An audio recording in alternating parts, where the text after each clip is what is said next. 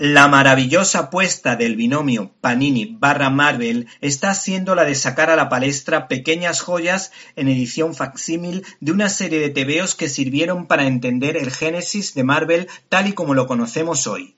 En este caso le toca el turno al primero de los primeros, el número uno de los Cuatro Fantásticos, que fue la respuesta de Martin Goodman, editor de Timely Comics, a la revolucionaria apuesta de DC de resucitar a los superhéroes como Flash y a crear la Liga de la Justicia. Para ello, el mencionado editor pensó en el rey del dibujo, Jack Kirby, cuya obra brillaría más todavía si se colorease con las técnicas actuales, así como Stan Lee, que jugó a la ruleta rusa introduciendo tramas románticas y de monstruos siguiendo los consejos de su santa.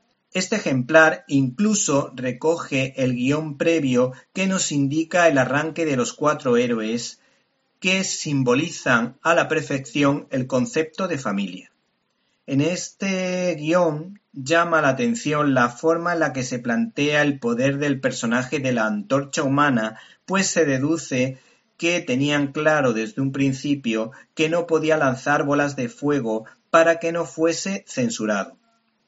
O, por ejemplo, en ese primer boceto de guion, en ese primer guion, se pensó que Red Richard sintiera dolor cuando se transformaba hasta recuperar la forma normal, idea que se desechó, aunque yo creo recordar que la serie de televisión de Hanna y Barbera se tuvo en cuenta esa dificultad.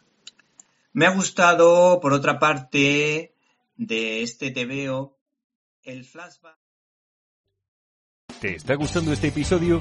Hazte fan desde el botón Apoyar del podcast de Nivos. Elige tu aportación y podrás escuchar este y el resto de sus episodios extra. Además, ayudarás a su productor a seguir creando contenido con la misma pasión y dedicación.